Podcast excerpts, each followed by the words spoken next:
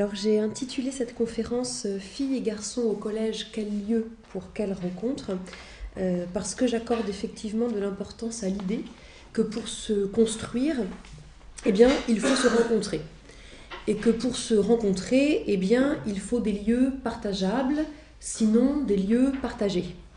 Euh, alors j'emprunte en partie en tout cas cette idée à un auteur que j'affectionne beaucoup qui s'appelle Donald Winnicott qui est un pédiatre euh, devenu psychanalyste d'enfants et qui disait que euh, tout le monde peut vivre créativement à condition d'avoir des lieux où déposer ce que l'on trouve et ce que l'on crée.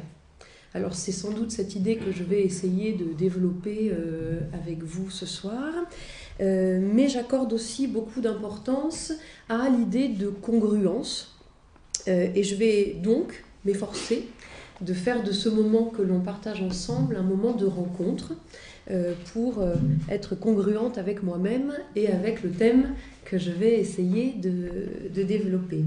Alors, euh, il se trouve que nous sommes ici réunis dans le cadre d'un campus, que nous sommes dans un lieu qui se trouve être un lycée, que ce lycée est inscrit dans une ville, que cette ville est inscrite dans un département, etc.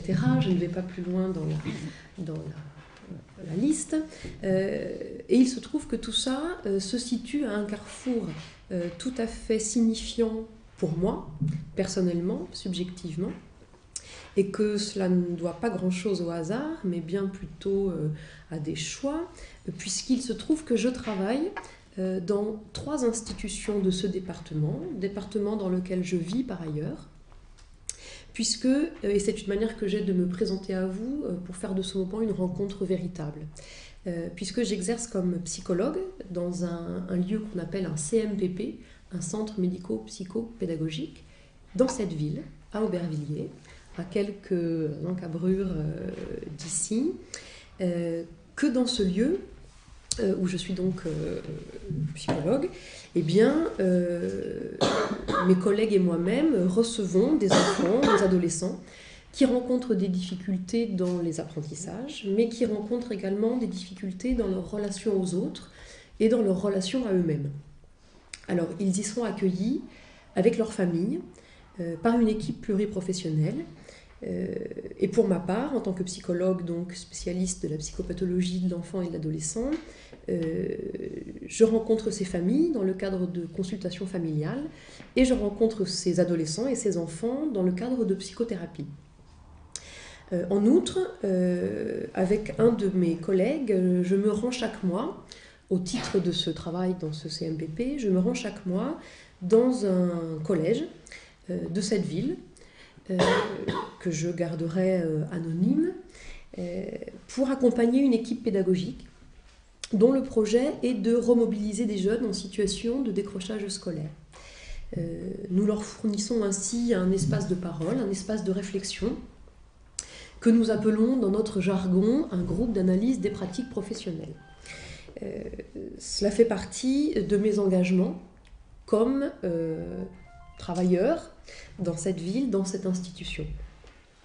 Il se trouve que j'exerce aussi un autre métier puisque je suis enseignante-chercheur, euh, maître de conférence à l'Université Paris 13, qui n'est pas très loin d'ici, euh, elle non plus, et que euh, dans ce cadre-là, j'exerce deux types de missions.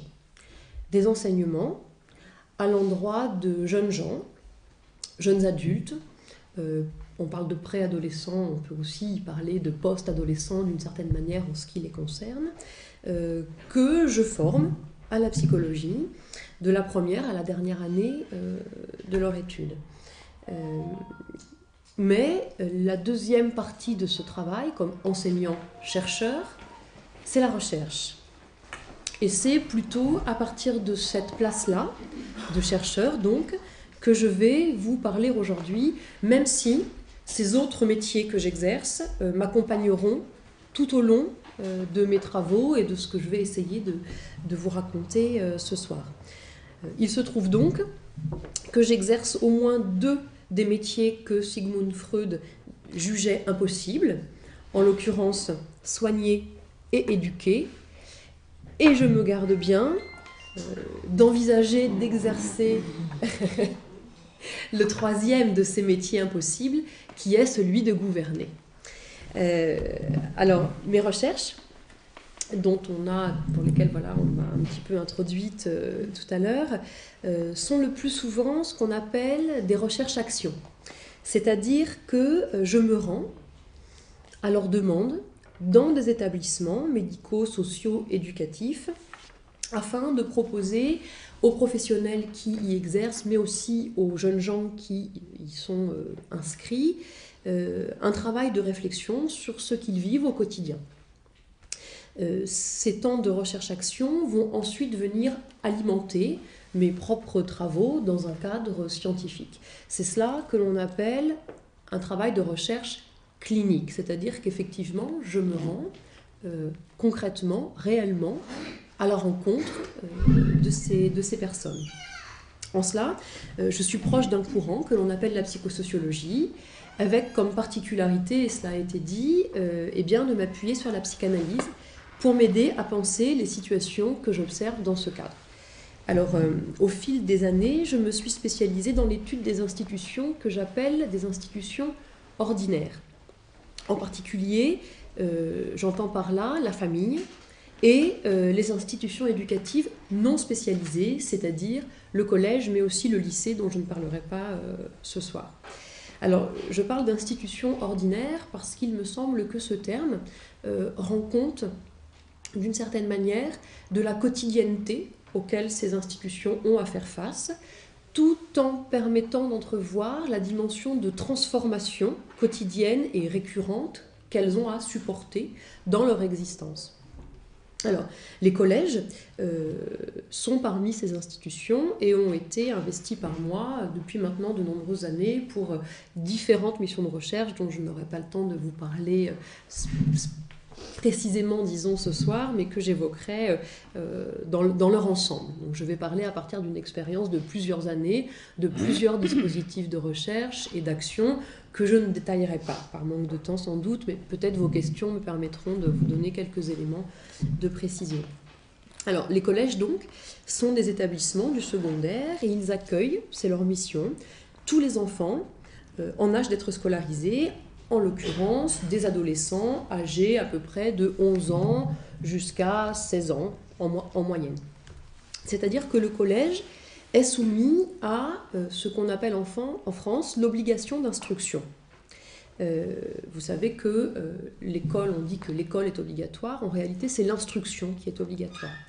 Et donc les collégiens sont soumis à cette obligation d'instruction en ce sens qu'ils ont moins de 16 ans. Les collèges accueillent donc toute une classe d'âge, des filles, des garçons, mais aussi des enfants, des adolescents en l'occurrence, euh, d'origine culturelle et socio-économique très variée et très variable au fil des ans, en fonction des flux migratoires, en, fonction de la fluctuation euh, des enjeux économiques euh, voilà, mondiaux, nationaux, etc. ainsi, le collège est une institution éminemment hétérogène. Il doit faire face à la mixité, puisque nous accueillons en France les filles et les garçons dans les mêmes établissements scolaires, si ce n'est dans certains établissements religieux, mais je n'en parlerai pas aujourd'hui.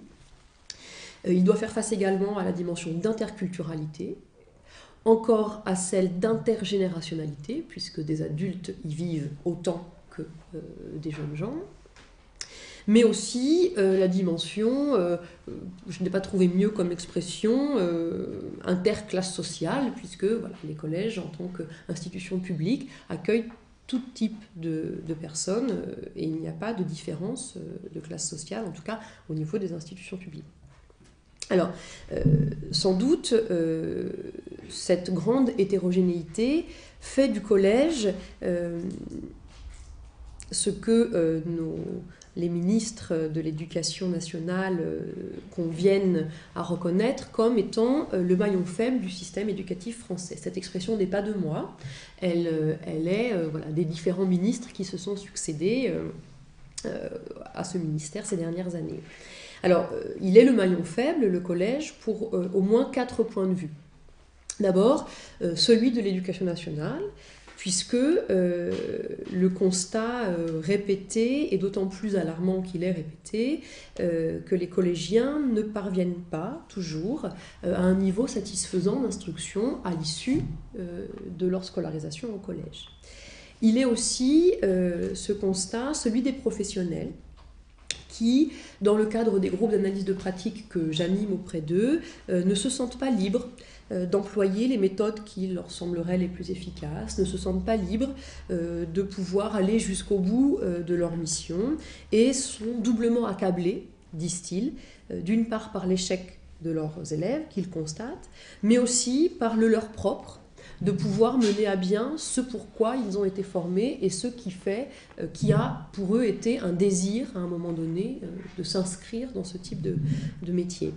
Euh, c'est encore le constat des parents qui euh, se disent souvent dépassés par euh, les changements importants que connaissent leurs enfants en devenir adolescents à ce moment-là de la vie, mais aussi par des parents qui disent, et ça c'est ma pratique au CMPP qui me fait le comprendre, qui disent être très mal à l'aise pour comprendre ce qui se joue au collège euh, en tant que ces établissements sont à la fois très proches et très différents de ce que eux-mêmes ont connu.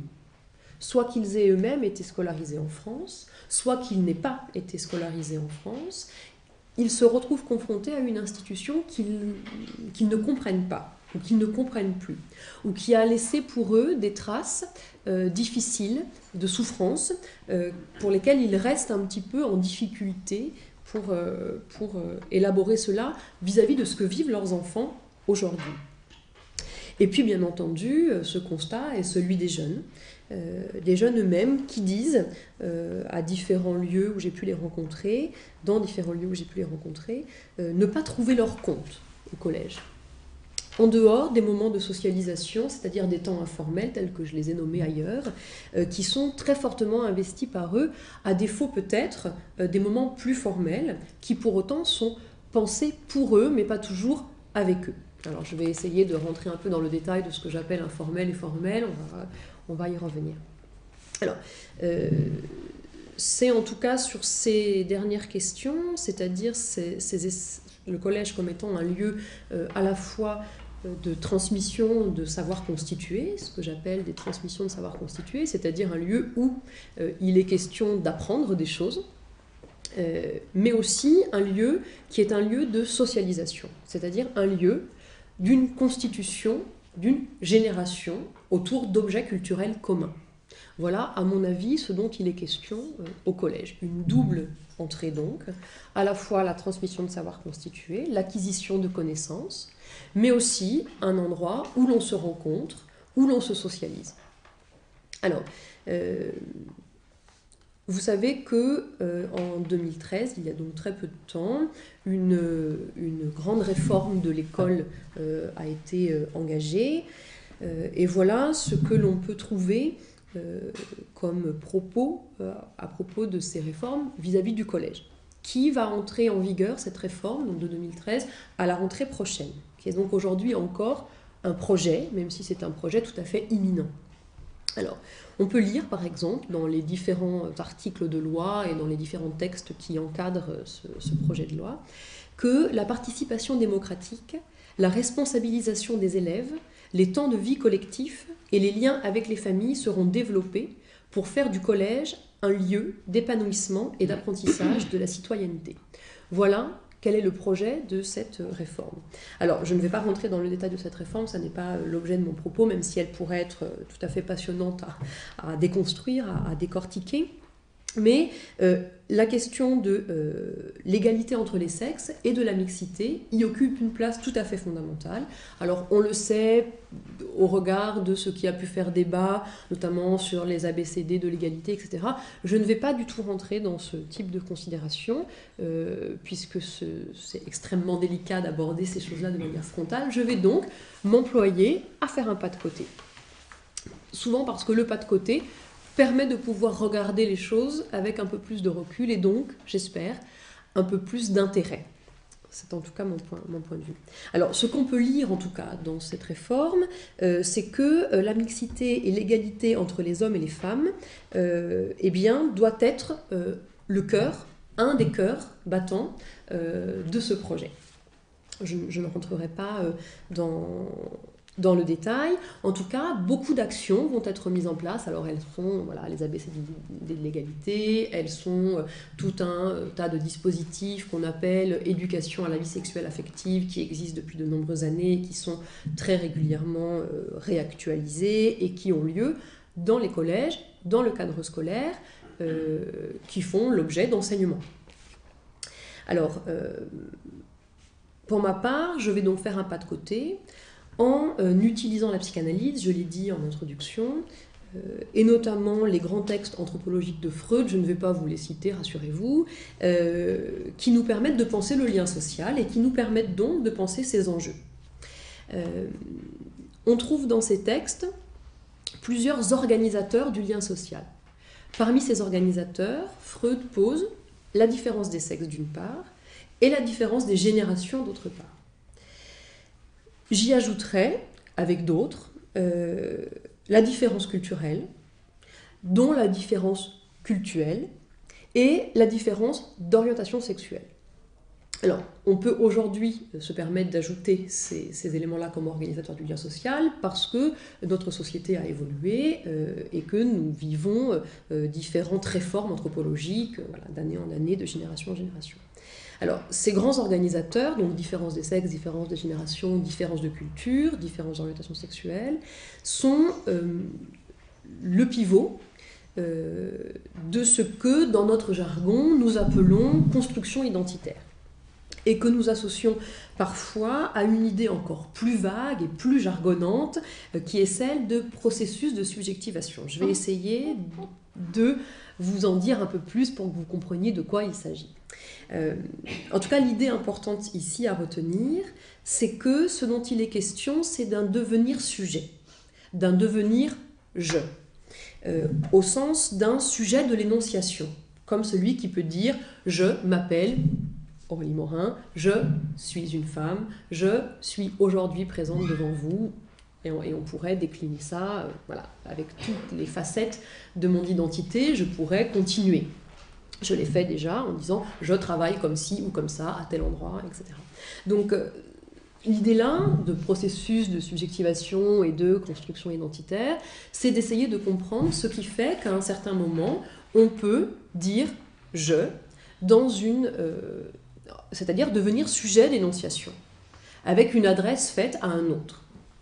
C'est de ça dont il est question.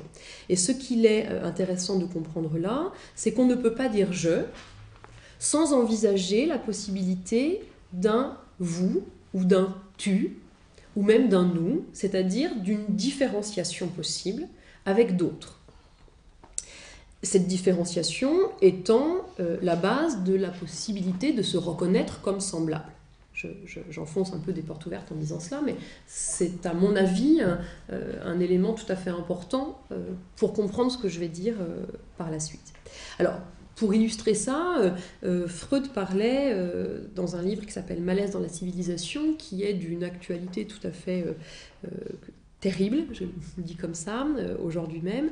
Il parlait de ce qu'il appelle le narcissisme des petites différences. C'est cette idée que ce sont des petits riens qui nous font nous rapprocher de nous-mêmes, au point parfois de ne pouvoir pas entrer en contact avec d'autres. sous prétexte, par exemple, que, eh bien, je me mets là dans la peau d'un collégien ou d'une collégienne, qu'il n'écoute pas la même musique que nous, qu'il n'a pas les mêmes goûts vestimentaires que nous, qu'il ne mange pas la même cuisine que nous, qu'il ne parle pas la même langue que nous, etc. Euh, ce qui n'est pas nous devient alors un eux, à défaut de devenir un vous, c'est-à-dire ou un tu, euh, c'est-à-dire euh, d'autres sujets que l'on pourrait reconnaître comme tels et à qui on pourrait s'adresser comme tels. C'est à partir de ce narcissisme des petites différences euh, où l'on voit bien que la question de la haine vient se nourrir. C'est de cela dont il est question, en tout cas chez Freud et dans, ce texte tout à fait important pour moi. Alors, ce narcissisme des petites différences a à voir avec la question de ce qu'il y a au-dedans de soi. Et à l'adolescence, cette expérience-là d'une rencontre avec le dedans de soi est tout à fait nouvelle, euh, tout à fait euh, euh, bouleversante. et plus le dedans est fragile, instable, non accessible ou difficilement accessible, plus il sera difficile et douloureux d'aller vers les autres en ce qu'ils sont des autres, justement. Alors, pour ma part, j'ai pris l'habitude de définir cette idée, cette question donc de l'altérité, euh, sous trois figures. Euh, l'autre soi-même, donc, celui qu'on ne connaît pas au-dedans, et à l'adolescence il est extrêmement vif, euh, l'autre de sexe et de génération différentes, et les autres dans leur multitude, culturelle, cultuelle, etc. Alors, les adolescents qui habitent, et je dis ce mot euh, au sens fort du terme, euh, les collèges, sont des sujets en devenir. Leur je n'est pas encore euh, pleinement construit, pleinement affirmé. Ils sont en train de se construire un je.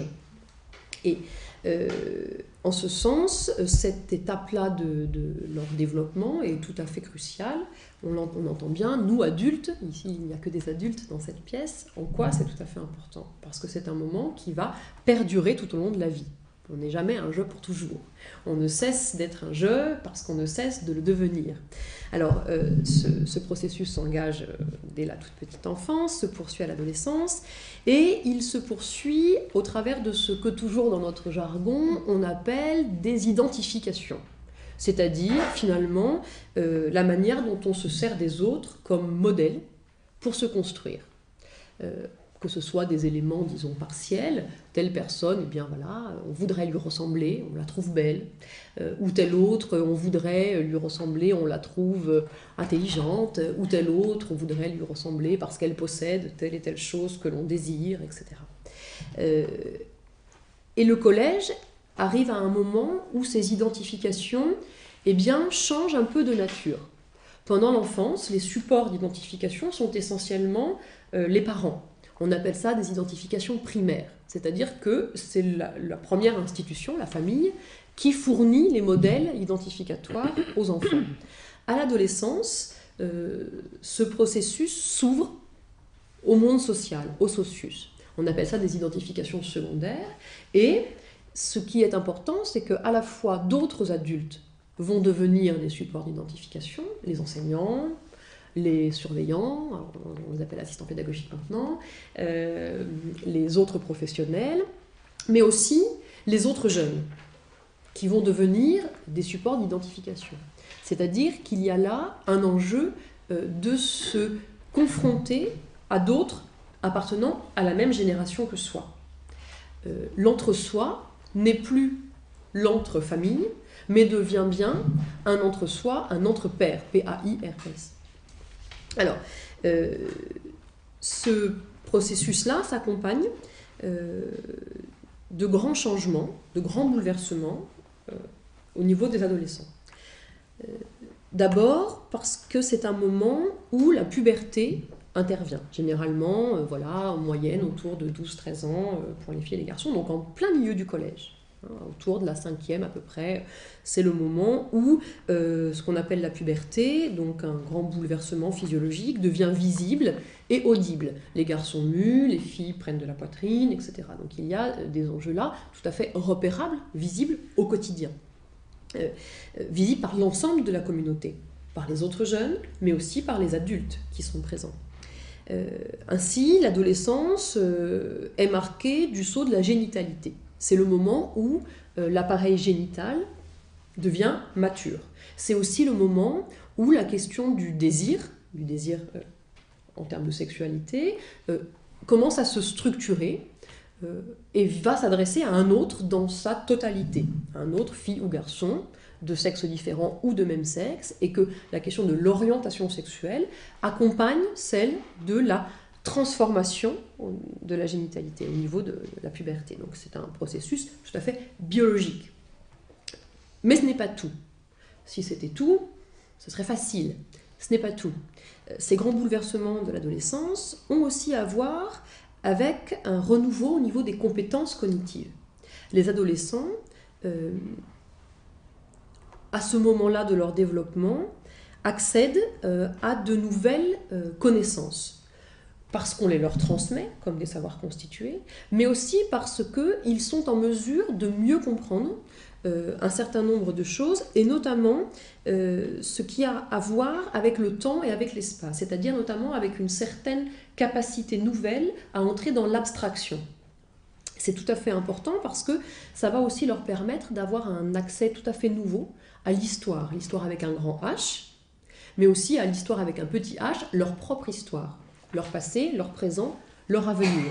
Tout ça prend sens, un sens nouveau au moment de l'adolescence. Euh, et cette question est tout à fait importante au regard de ces enjeux pubertaires qui les préoccupent sur le plan biologique. Alors, un troisième point euh, de bouleversement qui est tout à fait important à l'adolescence, euh, c'est que les, exigences sociales à leur endroit changent également. Alors ça se matérialise par exemple au regard de la responsabilité pénale. Les adolescents, à 15 ans, eh bien, euh, ne sont plus, à 13 ans, pas à 15 ans, à 13 ans, euh, peuvent euh, se retrouver dans une situation de responsabilité pénale, ce qui n'était pas le cas avant 13 ans. Alors ça n'est pas systématique, c'est dans certains cas, mais c'est rendu possible par la loi. À 15 ans, il s'agit d'un moment où la loi peut reconnaître une majorité sexuelle, par exemple aux adolescents ce qui, est, ce qui n'était pas possible avant. Donc le monde social, dans sa réalité concrète, légale, euh, vient exiger de nouvelles choses des adolescents. Exiger et permettre, bien entendu, mais l'un ne va pas, euh, ne va pas sans l'autre. Euh, et un dernier point, les adolescents eux-mêmes vivent quelque chose d'un bouleversement interne qui est de, pour eux-mêmes, devoir se reconnaître comme ayant changé.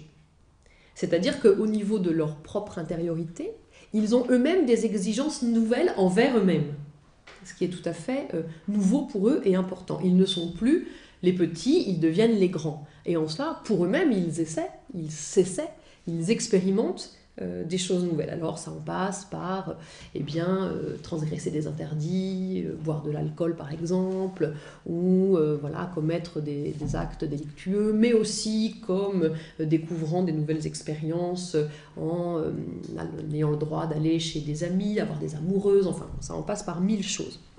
Alors, ces changements très profonds connaissent tous des destins qu'on pourrait dire comme étant différés. C'est-à-dire que euh, l'adolescent est celui qui a tout le potentiel, mais qu'on rappellera pour le poste. C'est une manière un peu comme ça que j'ai de le dire. Il est celui à qui l'on dit Tiens-toi prêt à attendre. Tous ces changements existent pour lui, mais euh, la pleine autonomie n'arrivera que bien plus tard. Il y a donc une dimension d'attente tout à fait considérable à l'adolescence qui a à voir avec des enjeux euh, de frustration, mais qui sont des frustrations tout à fait fondamentales pour justement trouver le temps de se construire comme un jeu avec tous ces bouleversements. Alors, au collège, euh, eh bien cela en passe par la manière d'habiter justement les différents lieux qui vont exister dans le collège. Alors, ce que j'appelle lieux, euh, ce sont d'une part des lieux concrets, matériels, des lieux architecturés, on pourrait dire, la salle de classe, les couloirs, le CDI, la cantine. Mais ce sont aussi des lieux plus abstraits, euh, des lieux qui ont à voir avec les valeurs instituées. Euh, je pense par exemple dans les collèges à ce qu'on appelle la vie scolaire, j'en dirai un petit mot tout à l'heure, euh, mais aussi à ce qu'on appelle eh bien, des choses telles que le socle commun, telles que, voilà, qui semblent plus abstraites pour autant, mais qui font lieu, qui font lieu en ce qu'elles abritent des valeurs qui sont des valeurs communes à l'ensemble des acteurs du collège. Et puis, il y a un troisième niveau de lieu, euh, qui sont les lieux internes. La vie psychique, euh, qui abrite les émotions, qui abrite les pensées, les représentations aussi, les souvenirs, etc.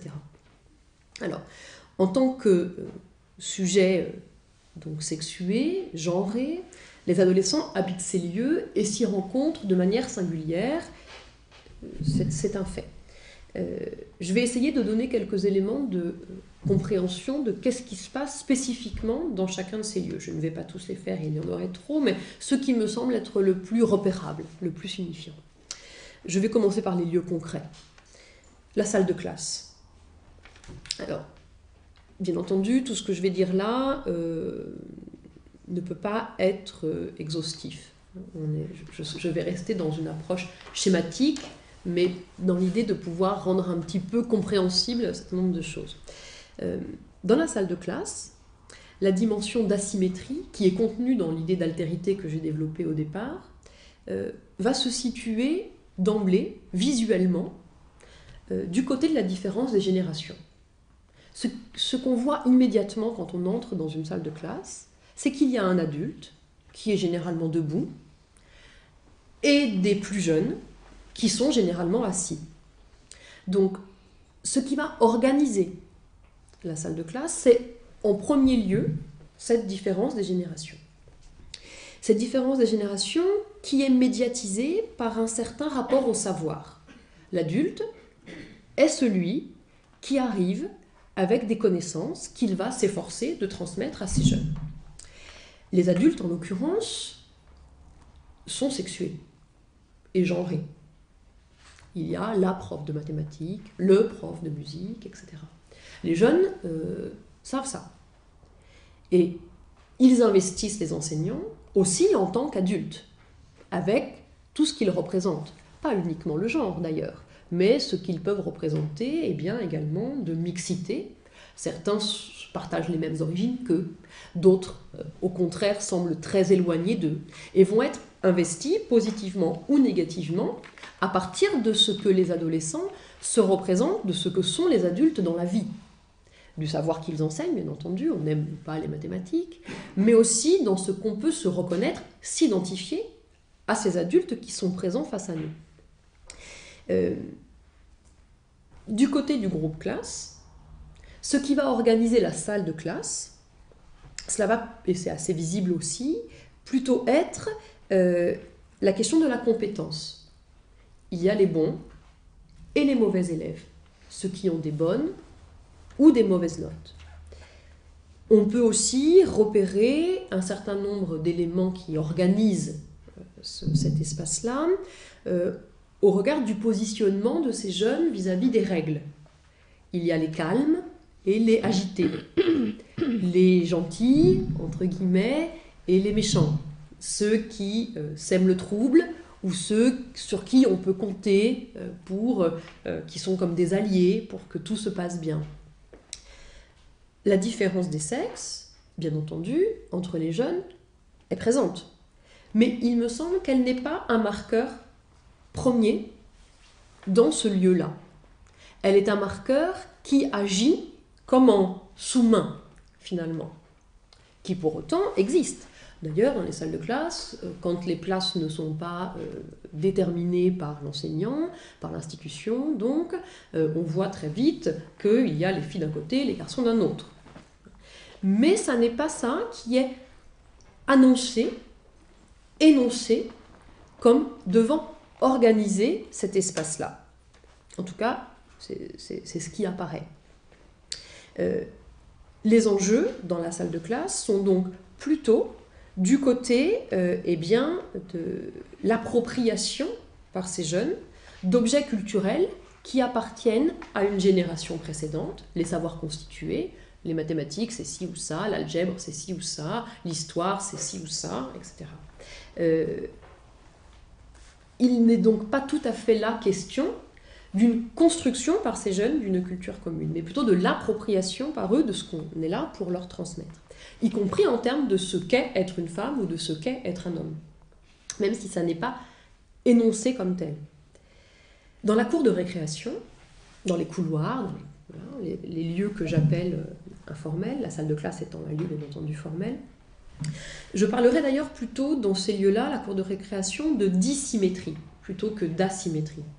Euh, et cette dissymétrie va se, situer donc à l'intérieur du groupe de pairs, entre les jeunes. Les adultes y sont présents, euh, Mais la différence des générations y est bien moins opérante que dans la salle de classe. Les adultes, on les, repère peu quand on passe, même si on passe longtemps, pourtant ils sont là, hein, les assistants pédagogiques, les CPE, dont c'est le métier, la mission, ils sont éminemment présents, mais étrangement, et j'ai passé des heures et des heures à observer ces espaces-là, eh bien, ça n'est pas ça qu'on voit. Ce qu'on voit, ce sont des groupes d'enfants qui sont plutôt structurés autour de groupes par affinité. Alors, bien entendu, les affinités ont tendance à être sexuées les filles entre elles, les garçons entre eux, les garçons au collège, on joue encore un peu. Les garçons jouent au foot, les filles généralement plutôt bavardes. Bon, c'est des choses extrêmement euh, schématiques, bien entendu. Ça n'a aucune, ça n'a aucune valeur de, réalité ce que je dis là, mais c'est, disons, à peu près ça que l'on repère. Euh, mais ce qui semble organiser cette question-là, ça n'est pas tant le fait d'être fille ou garçon, mais plutôt de s'aimer bien ou de ne pas s'aimer bien quand on les écoute, c'est plutôt cela qu'ils évoquent. Euh, par ailleurs, ce qui est intéressant de repérer aussi, c'est que dans ces espaces-là, ce qui vient structurer euh, les, voilà, la manière de, s'y rencontrer, ça va aussi être euh, très important pour eux, c'est l'appartenance culturelle et géographique. On est du même quartier, on est de la même cité, on vient du même pays, on a les mêmes amis à l'extérieur, où nos parents se connaissent, etc. Euh, visiblement, ça, ça structure aussi beaucoup les jeunes. En tout cas, c'est ce qu'ils évoquent, c'est ce qu'ils disent quand on les questionne à ce propos. La différence des sexes, donc, en particulier entre filles euh, et, garçons jeunes, euh, va être visible dans des rencontres concrètes entre leurs corps, éminemment visibles, je dirais de deux manières assez distinctes soit parce qu'ils sont complètement séparés, ils ne se regardent pas, ou alors euh, du coin de l'œil, pour ne pas être vus en train de regarder, soit vont être complètement collés, c'est-à-dire dans euh, des moments de choc corporel, qui peuvent euh, bien souvent en passer par quelque chose qui a à voir avec une certaine brutalité. On voit beaucoup dans les cours de récréation des jeunes qui sous couvert de parade amoureuse, se brutalisent. Les filles autant que les garçons. Hein, on voit des filles qui attrapent des garçons par le bras, des choses comme ça, d'un rapport des corps qui est très vite brutal. Ou complètement euh, séparé, où ils se regardent de loin, se toisent, mais ne peuvent pas se toucher. La dimension du juste milieu est assez peu observable, c'est-à-dire la question de la tendresse, du rapport entre les sexes est peu observable dans ces espaces-là.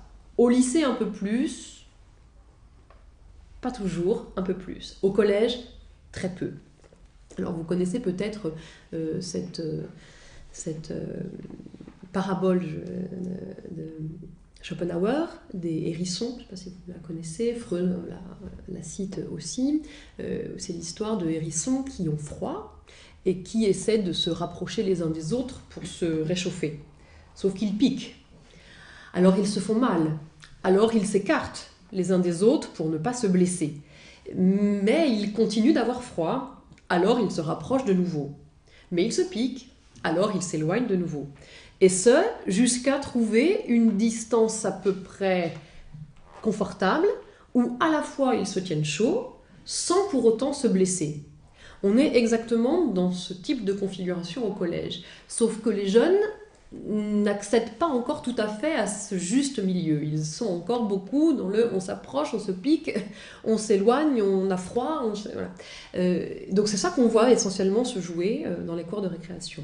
Donc là, l'enjeu euh, est bien, à mon sens, d'essayer de se constituer comme une génération, au sens où, bien entendu, pour devenir une génération, il va falloir à un moment donné se rencontrer, y compris se rencontrer comme objet sexuel potentiel de l'autre. C'est bien ça, euh, la question générationnelle.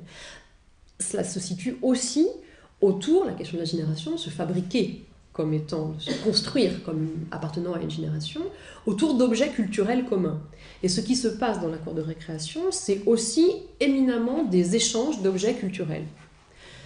Entre des jeux vidéo, des séries télé, des films qu'on va regarder, qu'on a vu à la télé, qu'on se raconte, euh, des musiques, un style vestimentaire particulier. Alors voilà, c'est extrêmement codifié. En tant qu'adultes, nous n'y comprenons rien, mais eux sont très précis, très pointus. Ils savent très bien qui a mis quel t-shirt, à quoi ça renvoie comme, euh, comme connaissance, comme goût, comme implication, etc. Pour nous, c'est tout à fait opaque, mais pour eux, c'est extrêmement précis.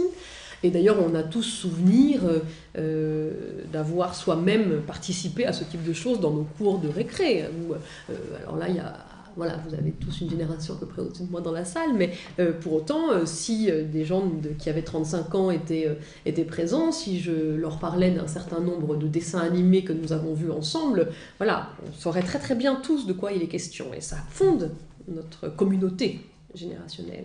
Voilà ce qu'ils font dans la cour de récréation. La question de la différence des sexes est ici encore présente, éminemment présente, mais recouverte par d'autres éléments, me semble-t-il. Alors, on pourrait euh, encore aborder d'autres lieux concrets. Euh, je vais en citer encore un ou deux. Euh, l'infirmerie. À l'infirmerie, c'est le corps qui est accueilli, qui est rencontré, par un adulte professionnel de ces questions-là, professionnel essentiellement du corps qui souffre, euh, qui va rencontrer un adolescent dans l'intimité du cabinet, on dirait, du cabinet médical, enfin, l'infirmerie du, collège. Euh, là, l'enjeu est généralement plutôt un enjeu de prévention puisque vous savez que dans les infirmeries, on n'a pas le droit, ils n'ont pas le droit de prescrire, par exemple, des médicaments, ils ont tendance à renvoyer à ce qui, au cabinet en ville, etc. Euh, on est là proche de l'idée de la bonne santé. Qu'est-ce que c'est qu'un adolescent en bonne santé? La sexuation, euh, le fait d'appartenir à un genre plutôt qu'à un autre, là encore, est présent, éminemment présent, mais n'est pas ce qui organise cet espace-là, n'est pas ce qui organise la rencontre. Ce qui l'organise là, c'est la question de la bonne santé et de la prévention de celle-ci, en termes de euh, maladies sexuellement transmissibles, par exemple, etc. Pas uniquement, mais euh, entre autres. Euh, les lieux qui me semblent être le plus propices à la rencontre entre filles et garçons en tant que filles et garçons, c'est-à-dire au niveau de la question du genre et de la sexualité, les lieux concrets, ce seraient plutôt les lieux euh, qui accordent une place au corps et à la corporéité, et en particulier euh, les, temps de euh, séances de sport. Les cours de sport sont sans doute, au niveau du collège, les endroits où les rencontres entre filles et garçons sont les plus évidentes, organisatrices de ce qui se passe. Et généralement, les profs de sport sont tout à fait désespérés de cette situation et essayent de ramener la question de la compétence sportive, c'est-à-dire de se repositionner comme si le gymnase était une salle de classe et de remettre la question de la différence des générations médiatisée par le savoir à l'ordre du jour. Et généralement, ils sont très très mal à l'aise avec euh, cet autre organisateur. Les adolescents, eux, en sont ravis, bien entendu.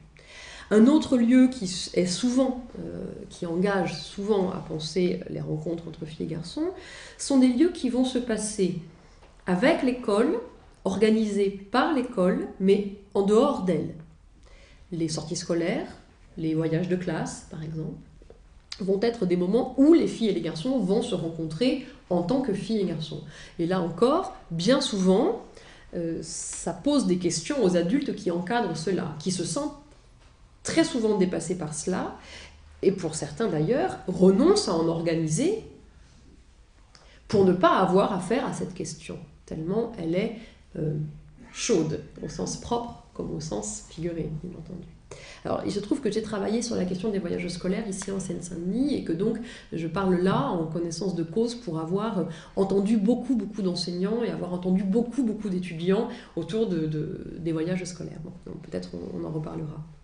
Alors, pour ce qui est des lieux plus abstraits, euh, je ne vais pas rentrer dans le détail, mais euh, la vie scolaire, ce qu'on appelle la vie scolaire, c'est finalement ce qui euh, appartient à la gestion des CPE, des conseillers principaux d'éducation, des, des, assistants pédagogiques, et qui correspond justement à tout ce qui n'est pas du côté de la transmission de savoir constitué, mais bien du côté de la socialisation. Or, dans le concret, ce qui se passe à la vie scolaire, la vie scolaire c'est plusieurs choses, hein. c'est ça, mais c'est aussi un bureau généralement, le bureau des CPE ou le bureau des assistants pédagogiques, qui s'appelle vie scolaire. Donc c'est deux choses, un lieu concret et un lieu plus abstrait, c'est-à-dire une mission hein, au niveau de, ce qui se passe dans le collège. Euh, et généralement, ce qui se passe là, c'est plutôt euh, une considération de la présence ou de l'absence, de l'absentéisme comme on dit, des collégiens, plutôt que de leur modalité de présence ou d'absence des différents espaces qui composent le collège. Donc là encore, euh, la manière dont on habite un lieu arrive après. Ce qui est d'abord présent, c'est le fait d'y être ou de ne pas y être, avec des enjeux de réglementation, des enjeux légaux, puisque plus de temps d'absence, il s'agit de euh, rencontrer les parents, etc. Il y a tout un tas de choses qui se structurent autour de ça. Finalement, avant de pouvoir s'intéresser à la manière dont on a occupé euh, les, lieux.